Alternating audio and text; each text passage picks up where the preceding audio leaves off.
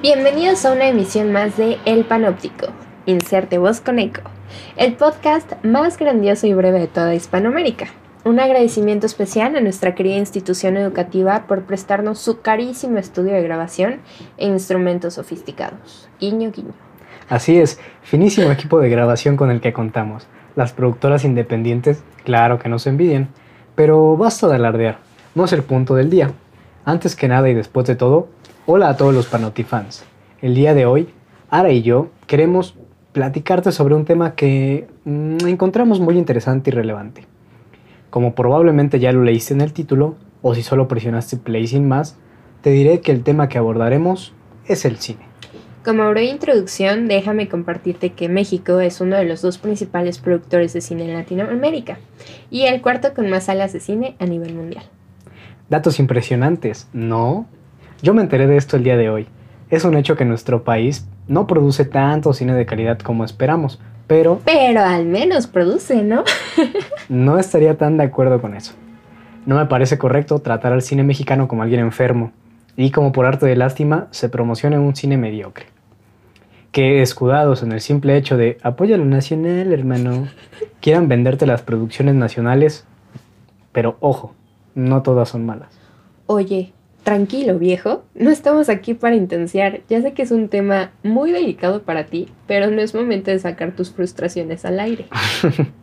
perdona, perdona. Me dejé llevar por el calor de la conversación. Pero ahora que ya pasaron mis dos minutos de odio, podemos empezar a hablar bien con el tema. Eh, ¿En qué estábamos? Pues antes de que te transformaras en un cinéfilo mamador, estaba compartiendo datos interesantes con nuestra audiencia sobre el cine en México e iba a continuar con su afectación debido a la pandemia. Ah, cierto, cierto. Como ya dijo Ara, México parece ser un país que invierte mucho en el cine. Y el día 11 de enero del presente año, la segunda cadena de cines más importante de México, anunció que cerraría más de 140 salas de cine fuera de la capital del país. Es una lástima escuchar este tipo de noticias y la etapa que está viviendo el séptimo arte en la actualidad, pero cambiando un poco el enfoque, vamos a analizar la relación que hay entre la psicología y el arte cinematográfico. Así que, primero, la RAI describe el cine como un lugar o como ya lo dijo Ara, un arte. Pero ¿quién le hace caso a la RAI? Creo que podemos expandir más estas definiciones. Se puede visualizar de diversas maneras una película, pero principalmente creo que existen dos formas. Una en la que la persona solo busca entretenerse y la otra donde se lleva a cabo un profundo análisis. ya que puede entenderse el cine como una herramienta de comunicación. No quiero sonar pretencioso, ya que ninguna es mejor que otra. Y es que también el cine es un reflejo de la cultura o los acontecimientos por los que nos hemos visto atravesados, como dirían en el psicoanálisis, haciendo críticas o sátiras al respecto. Es por ello que los directores plasman su visión del mundo a través de sus filmes. Mm, y ahora, ¿qué es cultura ahora? Creo que nos hemos metido en un gran problema. pues no tanto. Mira, según Clifford Geertz, si es que así se pronuncia, la cultura es un sistema de concepciones expresadas en formas simbólicas por medio de las cuales la gente se comunica, perpetúa y desarrolla su conocimiento sobre las actitudes hacia la vida. Por esto, el cine puede ser algo grandioso. Puedes plasmar lo que tú quieras y como lo desees. De igual manera, puedes transmitir ciertos ideales y pensamientos. E igual esto me lleva a pensar. ¿Para quiénes están dirigidas las películas o series? Obviamente voy a hablar desde mis privilegios. Yo antes de la pandemia podía darme el lujo de ir dos veces al mes al cine. Pero estoy seguro que hay personas que no lo hacían porque no era su prioridad o necesitaban usar los recursos de otro, de otro modo. Mira, antes de ahondar un poco más sobre a qué público se dirige el séptimo arte, debemos retomar una pregunta más general. ¿A quién está dirigido el arte? Esta puede ser una respuesta bastante obvia para algunos, pero tal vez confusa para otros. Desde nuestra perspectiva, el arte se dirige únicamente a personas con mayor solvencia económica, a quienes sí pueden darse el lujo de pagar un concierto de ópera con costo por boleto de más de 4 mil pesos, o que pueden acudir a galerías de arte sin ser juzgados bajo ciertas miradas por el tipo de vestimenta excéntrica que utilizan. Realmente no hay acceso para el consumo de la alta cultura, donde es vista como un producto de consumo y no como un bien. Como ya lo mencionó Ara, el acceso al arte se ve limitado. Por eso, existía una campaña por parte del gigante azul del cine que consistía en llevar proyecciones de cine a comunidades rurales, junto con otros servicios. De este modo, denotamos que el arte, y en este caso el cine, no va dirigida para la población en general, sino a cierta clase de sujetos, los cuales sí importan para esta industria. Es aquí donde podemos unir un concepto revisado en nuestras clases, el cual es la psicopolítica. Permíteme explicarte en qué consiste este término desde la perspectiva de Cadenas. Cadenas menciona que la psicopolítica es una forma de gobierno muy eficiente, donde no existe limitación óptica. Al basarse en el autocontrol que los individuos hacen de sí mismos, la psicopolítica permite la vigilancia desde todos los ángulos. Llegan a la psique, actúa sobre los individuos desde un nivel prereflexivo e influye en las emociones para generar determinadas acciones. La emoción representa un medio eficiente para el control psicopolítico del individuo. Seguramente te has de preguntar, ¿y esto qué tiene que ver con el cine? Antes de contestar esa buena pregunta, otra característica importante para la psicopolítica es que en ella el sujeto está sometido, pero no es consciente de dicho sometimiento. Es aquí donde radica la eficacia del psicopoder sobre la persona que se cree libre. Aunque la realidad es que el sistema está explotando dicha libertad. Y esto sucede con el cine. Por ejemplo, Puedes creer que eres libre de elegir la película que quieres, pero eso es cierto donde al año se estrenan cinco películas de superhéroes, por lo menos. Exacto. Entonces es aquí donde notamos que somos libres en medida que conocemos nuestras determinaciones y limitantes. Y esto mismo se refleja no solo en las supuestas elecciones que hacemos al momento de decidir qué ver, sino también está reflejado dentro de los personajes que hay en esas elecciones. Claro ejemplo de ello, y retomando un poco el tema de superhéroes, es cuando eliges al héroe sobre el villano, ya que te proponen un tipo de subjetividad sobre qué es lo correcto y qué no. A tal nivel que anda circulando en redes un video, no sé si ya lo vieron, de una fiesta infantil donde unos niños agarran a golpes a la botarga de Thanos, haciéndolos creer que ellos son los héroes o chicos buenos dentro de su realidad. Es claro que el cine se ha encargado de crear subjetividades y sujetos a través de la identificación con los personajes. Creo que esto se ha dado gracias a que la construcción de los personajes no es matizada, solo se muestran en una tonalidad, mm, ya sea blanco o negro, en la eterna lucha del bien contra el mal. Justamente estaba pensando en ello, y es que se me viene a la cabeza cuando apenas yo era una morrita de allá de 14 años y estaba en pleno desarrollo de mi personalidad, en donde muchas veces mi manera de actuar se basaba en personajes de series o películas o, o libros que llegaba a ver y leer. Y hay una muy en particular, una serie que se llama Skins, no sé si la, la has visto. Pero, pues yo me identificaba mucho con Yal, Naomi y Panda, siendo estos los personajes más alienados hacia el bien o en su defecto a un punto intermedio. Es bien chistoso porque no hace mucho se popularizó un meme que dice algo así como, nunca le muestres estas películas a alguien menor de edad o intentará imitar la personalidad de estos personajes. Y en la imagen aparece Scott Pilgrim, John Wick, Tyler Durden, el Joker de Joaquin Phoenix, Kay de Blade Runner, Travis de Taxi Driver, Akira Shinji. Y esto también me recuerda que mucho morrito se sentía identificado con Bojack Horseman. Hablando de eso, las series son algo que de igual manera nos dan mucho para hablar.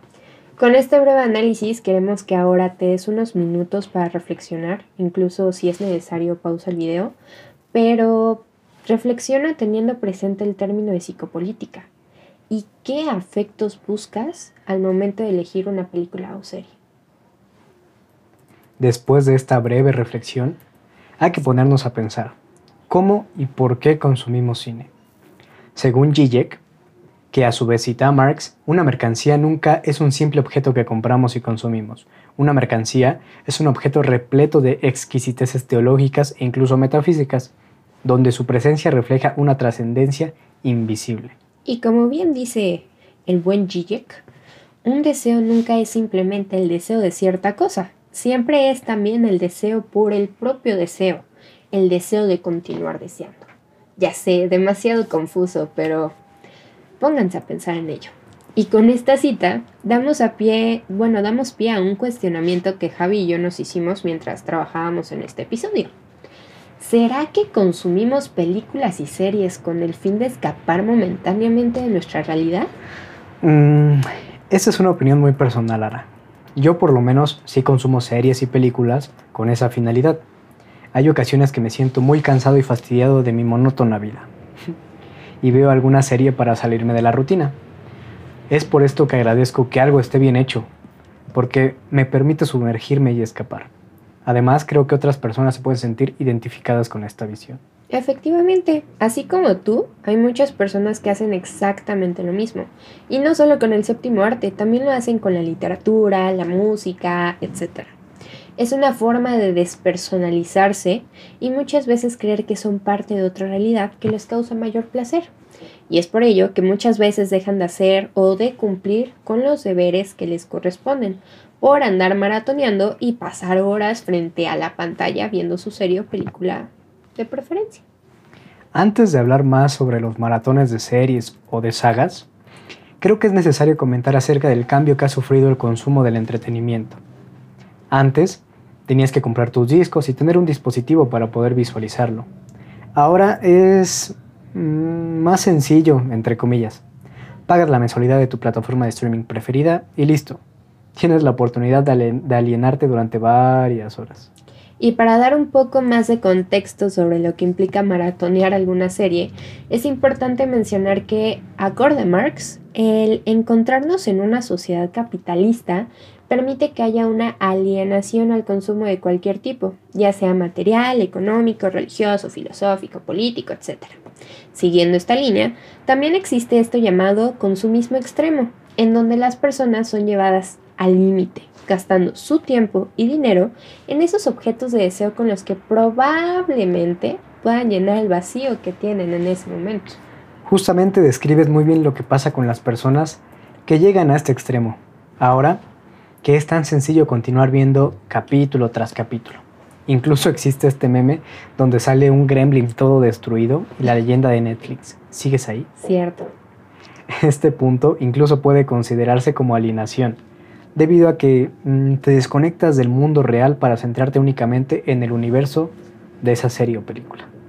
Ahora que estás hablando sobre el consumo de series, da apertura a pensar que entre más corta la serie, más tiempo le dedicas porque más rápido la terminas. Entonces, tal vez esta es la razón del por qué las miniseries, como Gambito de Dama, están teniendo mucha popularidad, puesto que los productos capitalistas son diseñados con el objetivo de que tengan una duración corta para obligarnos, entre comillas, a estar constantemente consumiendo nuevos productos. Y es aquí donde lanzo la pregunta, ¿cuántas series viste durante el 2020? Yo por lo menos sí vi más de 10 series, cada una con diferente duración por capítulo. Antes de responderte era grande Anna Taylor Joy. Y lo que estás planteando puede sonar bien denso, durante el año pasado creo que no vi tanto contenido, por lo menos no más que el habitual, pero a inicios del 2021 me aventé 56 capítulos en un, en un lapso de 6 días de un anime. Otaku. no, sí me baño. Soy una persona que tiene el privilegio y la oportunidad de ver tantas horas de contenido debido a que cuando tengo el tiempo para verlas es porque estoy en vacaciones de mis semestres y a que no tengo un trabajo remunerado o mejor dicho tan demandante. Y ahora, esta es una pregunta para ti, querido Panoptifan. ¿Realmente quiénes son las personas que pueden y quieren maratonear? Acabas de abrir la caja de Pandora, Javi. Para empezar, obviamente estas personas deben de contar con un kit básico, que incluye lo siguiente un dispositivo electrónico, ya sea una PC, laptop, smartphone, tablet, consola de videojuego o Smart TV para poder acceder a estas aplicaciones. También deben disponer de un plan de internet con mínimo 10 megas y una solvencia económica para pagar un servicio de streaming mensualmente.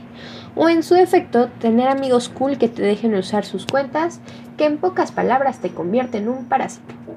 un zángano de la sociedad. Como bien ya te mencionó Ara, eh, existe un kit básico, pero no lo es todo. Hay otras situaciones que se unen para dar lugar al maratoneo. Por ejemplo, el tiempo que te ofrece tu trabajo.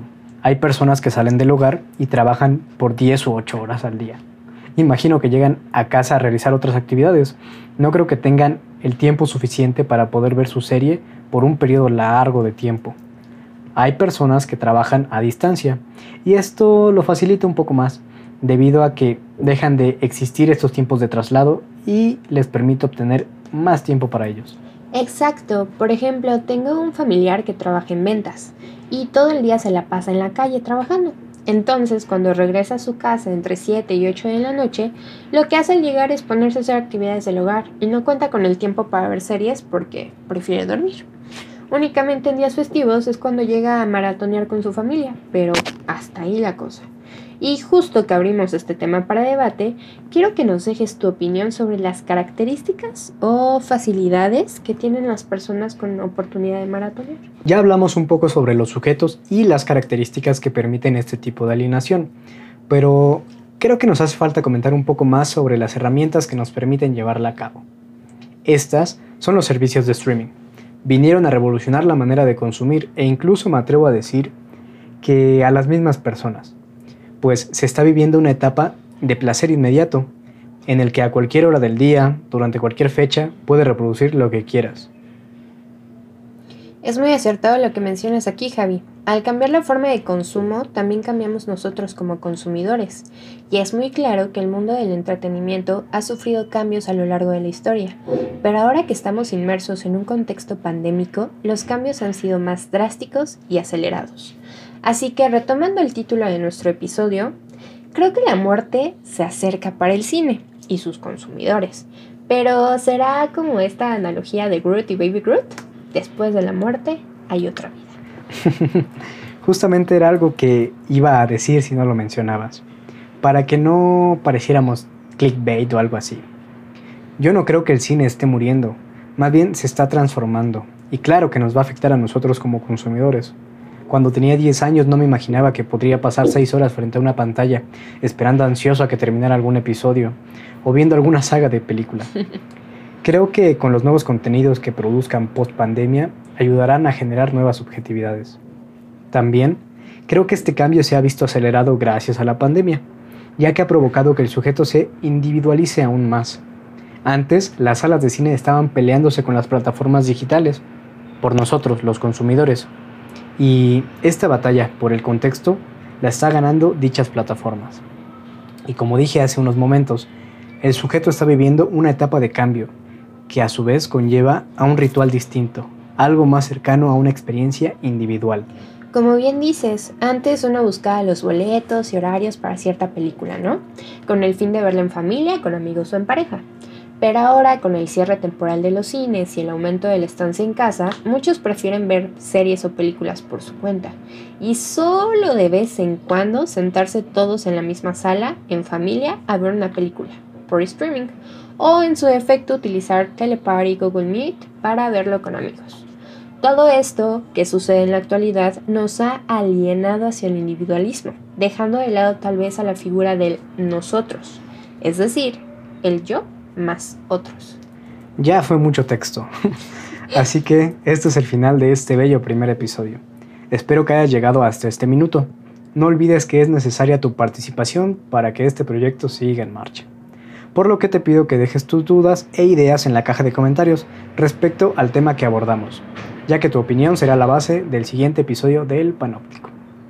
Espero que nos escuches la siguiente semana. Se despide de ti el mismísimo Javier con X. Como bien menciona Javi, reflexiona más allá de lo que hablamos aquí y comparte nuestra opinión, ya que tu voz es tan importante como la nuestra para este proyecto que estamos comenzando. Gracias por estar con nosotros un episodio más. Se despide tu amiga Saranza y nos andamos escuchando el siguiente lunes. Hasta la próxima.